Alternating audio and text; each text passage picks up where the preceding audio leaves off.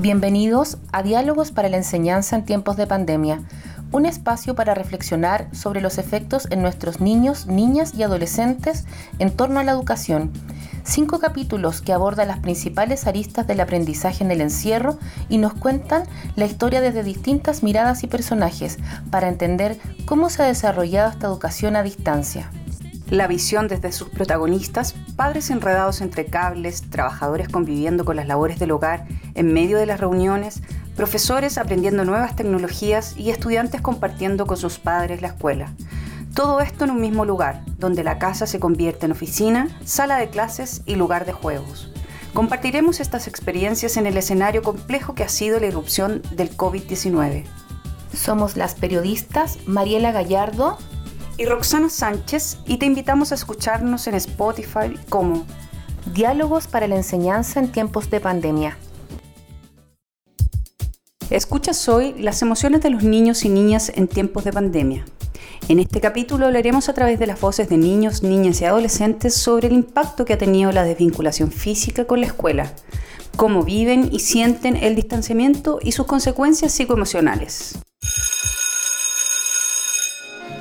Querido diario, soy Juan Carlos Bodoque, periodista estrella de 31 minutos, y quería contarte algunas cosas. Vivo tranquilo y solo en un pequeño departamento. Desde que empezó la cuarentena, he salido muy pocas veces a la calle. Con entusiasmo, me largué a hacer cosas que había postergado. Derecho, revés. Como tejer mi nuevo chaleco, armar un puzzle regalo de mi primera novia, o ver crecer un cactus. ¡Ay! Juan Carlos Bodoque, uno de los personajes de la famosa serie televisiva 31 Minutos, nos ayudará a contar lo que hemos vivido en este tiempo de encierro. En este capítulo, distintas voces nos hablarán de sus propias experiencias de vida y de cómo les ha afectado directamente a sus familias, a su entorno, en sus afectos, en sus necesidades sociales e individuales, esta revolución que ha sido la pandemia del COVID-19. Escucharemos a Emilia Molina, de 16 años, alumna de segundo medio del Colegio Calasanz en Ñuñoa. Lucía Álvarez, de 7 años, alumna de segundo básico del Colegio Parroquial de San Miguel. Antonia Leiva, de 16 años, alumna del Colegio Virtual de segundo medio. Benjamín Becerra, de 13 años, alumno del Colegio de Greenland School de Maipú, cursa octavo básico. Julieta Serrano, de 9 años, cursa cuarto básico en el Colegio Providencia. Bastián Medina, de 18 años, cursa cuarto medio del Colegio Pedro de Valdivia de Providencia. Y Gabriel Campos, de 8 años, cursa tercero básico en el Colegio Manuel de Salas de Ñuñoa. Todos ellos nos cuentan sus propias historias, alegrías, penas y esperanzas. Al principio me sentía muy ansiosa y angustiada porque tenía mucha incertidumbre sobre lo que iba a pasar, em, como no había mucha información, pero con el tiempo y con los meses obviamente uno se va acostumbrando a como este nuevo estilo de vida y hacer una rutina, en el fondo una nueva rutina con todo lo que ahora es distinto. Al comienzo igual era como un alivio porque era como no exponerme y no exponer a otras personas por el traslado. Y después igual fue aburrimiento. Después igual fue como eh, preocupación porque mm, como que uno se da cuenta que igual, o sea, hay y hubo gente que la pasó muy mal por ese motivo, que le dio el COVID, o perdió el trabajo y esas cosas. Me he sentido aburrida, pero igual me ha servido porque hemos aprendido a hacer nuevas cosas. Socialmente me ha afectado igual a todo. Porque igual eh, he salido con vecinos y de repente me, cuesta comunicarme, relacionarme o con gente nueva. Si voy a un súper me siento como ahogada porque veo mucha gente. Me ha afectado.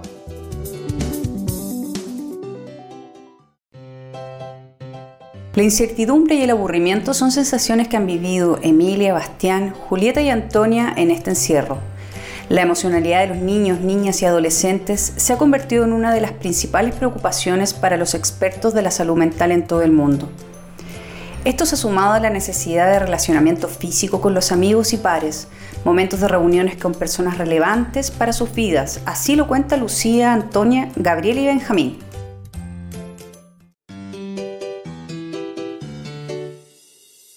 Yo extraño los lugares que he ido antes que pasara esto. Extraño el colegio porque era más divertido estar en el colegio que en la casa porque así podemos estar hablando con mis compañeros en el recreo y estar jugando. Creo que no pude ver a mis amigos, disfrutar, no sé, mejor mi adolescencia o eh, también una gran diferencia no tener a un profesor presencial que me pueda explicar todo bien. Como muy divertida antes, andar, andar preocupado todo el rato de que haya algo allá, correr, divertirse y esas cosas. Eh, extraño a mis amigos, eh, no tengo con quién jugar a veces y, antes lo tenía porque le decía a mi amigo, oh, vamos a jugar y me decían, sí, vamos, pero ya no. Alcanzaron a iniciar el año de manera presencial solo por un par de semanas quizás, para algunos su último año de etapa escolar y para otros el comienzo en nuevos colegios, hacer nuevos amigos o reencontrarse con los del año anterior. Extrañar es una de las sensaciones que más se repiten en las respuestas de nuestros entrevistados de hoy. A lo largo de este capítulo escucharemos además a la psicóloga infantil del Centro Arcas, Pamela Ortúzar, y al psiquiatra infantil Esteban Gutiérrez, quienes nos mostrarán su mirada profesional de la que han sido testigos este año de encierro.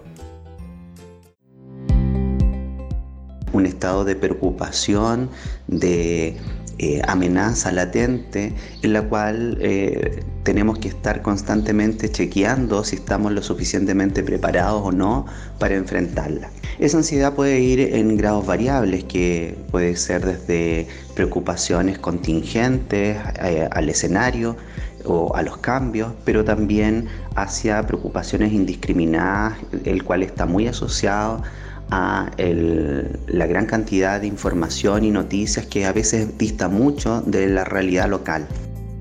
Los niños más pequeños, me refiero, mm, no los de media, por ejemplo, em, han resentido mucho la falta de aprender en la presencialidad por, el, por todo lo que entrega el estar con los compañeros. Los de media también, pero los de media tienen otros recursos, como por ejemplo hacer sus carretes online o, los juegos, el Fortnite o en fin, las, niñas en Zoom, eh, ven películas, en fin, se las arreglan gracias a la tecnología. Eh, los más chicos no tanto, entonces ellos han resentido más. Y ese contexto de la presencialidad en el aprendizaje eh, ha sido por supuesto un factor complicado, porque no tienen la posibilidad de apoyarse en el par, en el compañero, y pensando en que la imitación de lo que yo veo de cuando uno mira para el lado, lo que el otro está haciendo, si no entendí bien la instrucción, por ejemplo, es fundamental en el aprendizaje. Escuchas hoy las emociones de los niños y niñas en tiempos de pandemia. En este capítulo hablaremos de cómo los y las estudiantes viven y sienten el distanciamiento del colegio. Son siete niños que nos hablan desde sus propias realidades y desde sus diversas miradas. Sigamos escuchando Diálogos en tiempos de pandemia.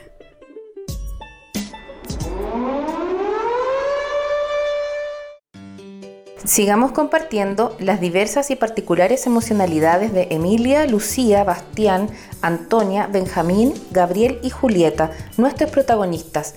Escuchemos qué dicen cuando se refieren a las dificultades que han tenido que enfrentar con la nueva forma de clases a distancia. Me ha costado mucho adaptarme a las clases online debido a que un cambio nuevo, también a, a levantarme a la hora debido a que antes tenía una rutina diaria y ahora ya no. Eh, he tenido que ser casi yo mi profe.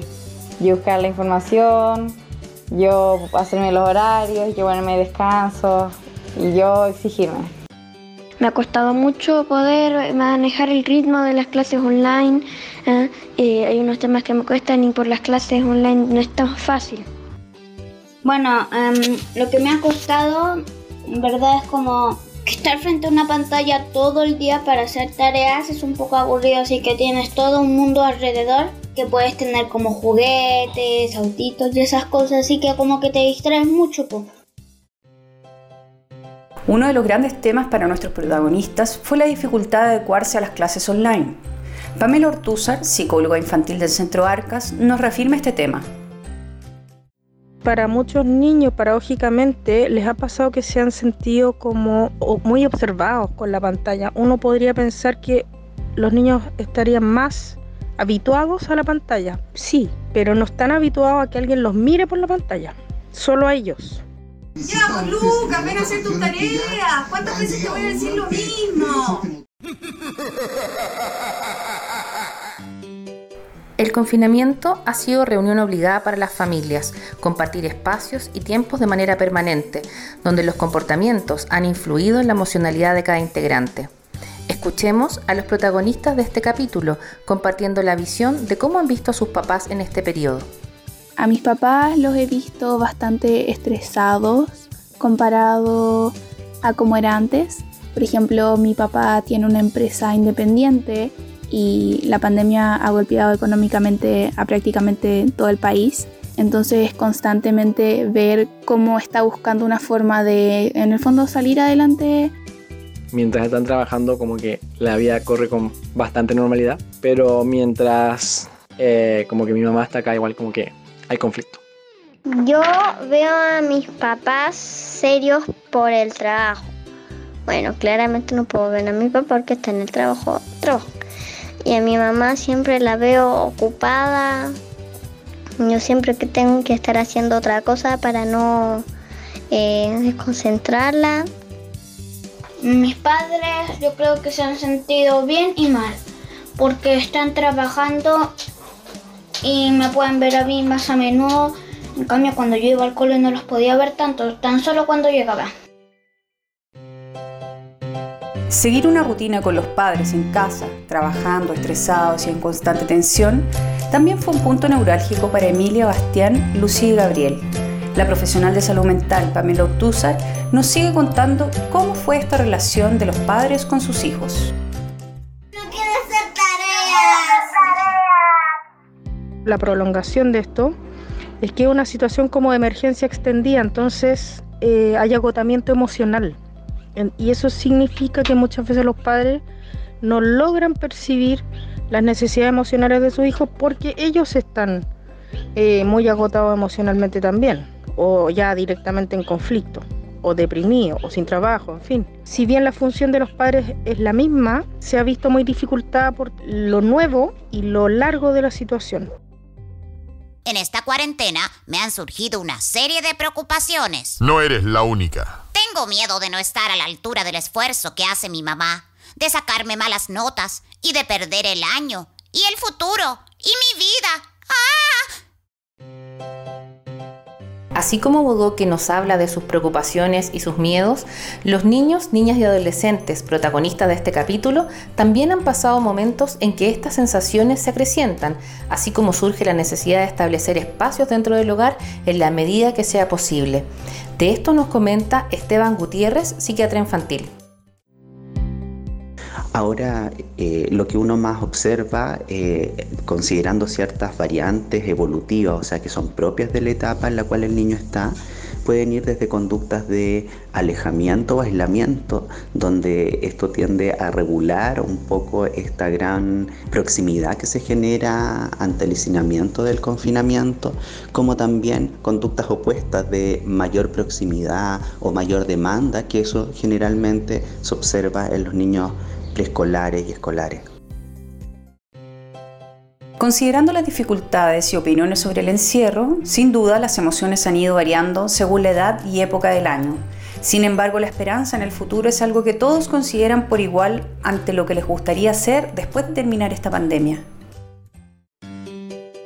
Cuando se acabe la pandemia me gustaría en el fondo retomar la vida que tenía antes de que todo esto pasara, em, volver al colegio, volver a entrenar en la piscina, poder salir a trotar sin ahogarse con la mascarilla, ver a mi familia súper seguido, como lo hacíamos antes, em, salir a pasear con mis amigas. A mí me gustaría hacer cuando termine la pandemia, ir al colegio, ir a visitar a mis primos, ir a ver lugares. Creo que cuando termine la pandemia, como poder ver a mi círculo de amigos y amigas que no veo hace mucho tiempo, porque hay gente que no veo desde marzo. No hay mucho, porque tampoco es que yo pueda decir como, oh, voy a hacer todas las actividades de cuarto medio, porque el cuarto medio ya fue. Salir, sí, aprovechar ya. Jugar con mi amigo y estar con mi amigo y hablar y todo eso. Abrazarlo, abrazar a mi abuelo. Hecho, lo he hecho de mucho de menos. Lo primero que yo haría cuando termine la pandemia es que invitaría a mis amigos, a mis abuelos, a mis primos y a mis tíos a un asado súper grande y no andar preocupado todo el rato del alcohol gel y la mascarilla y lavando las manos, no. Una de las cosas que me gustaría hacer con ansias ahora es ir a visitar a mis parientes sin la necesidad de usar mascarilla, eh, poder abrazarlos, abrazar a, a las personas que amo. Algún día sí, pero no sé cuándo. La esperanza, la vuelta al colegio, el reencuentro con los compañeros, amigos, profesores, ir a ver a la familia, abrazar fuerte, eliminar la mascarilla, todo esto es tan anhelado por los niños, niñas y adolescentes, así como también para los adultos que han tenido que sobrellevar la carga del trabajo y el aprendizaje. Pamela y Esteban, los profesionales especialistas en salud mental infantil que nos acompañan en este programa, concuerdan que este año sin colegio y en casa ha sido extremadamente complejo para todos.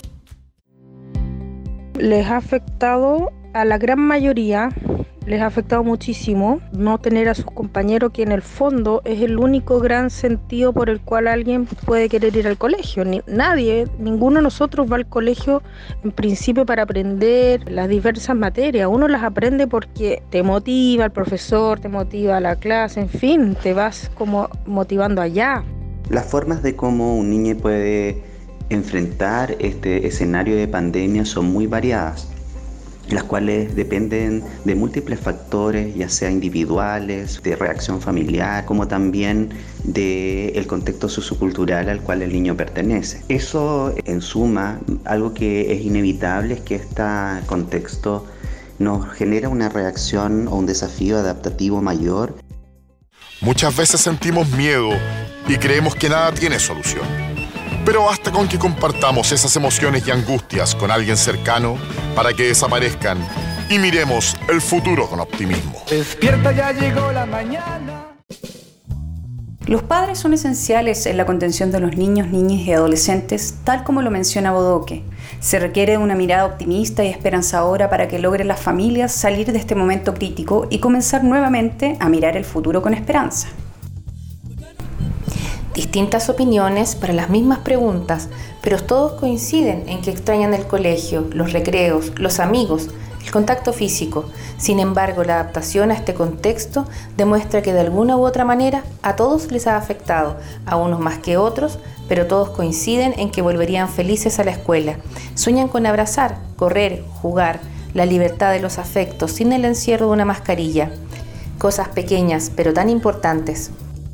Miedos, frustraciones, ansiedad, tristeza y esperanza son sensaciones que se repiten en este relato. Cada uno de nuestros protagonistas ha vivido este año de manera distinta, pero coinciden en lo intenso de este tiempo. También hemos visto cómo ellos encuentran la calma, se han conformado y se han adaptado esperando que venga un tiempo mejor como el de antes. Vivir una pandemia mundial marcará sus vidas. Muchos han crecido y han sido capaces de valorar lo que tienen y lo que son.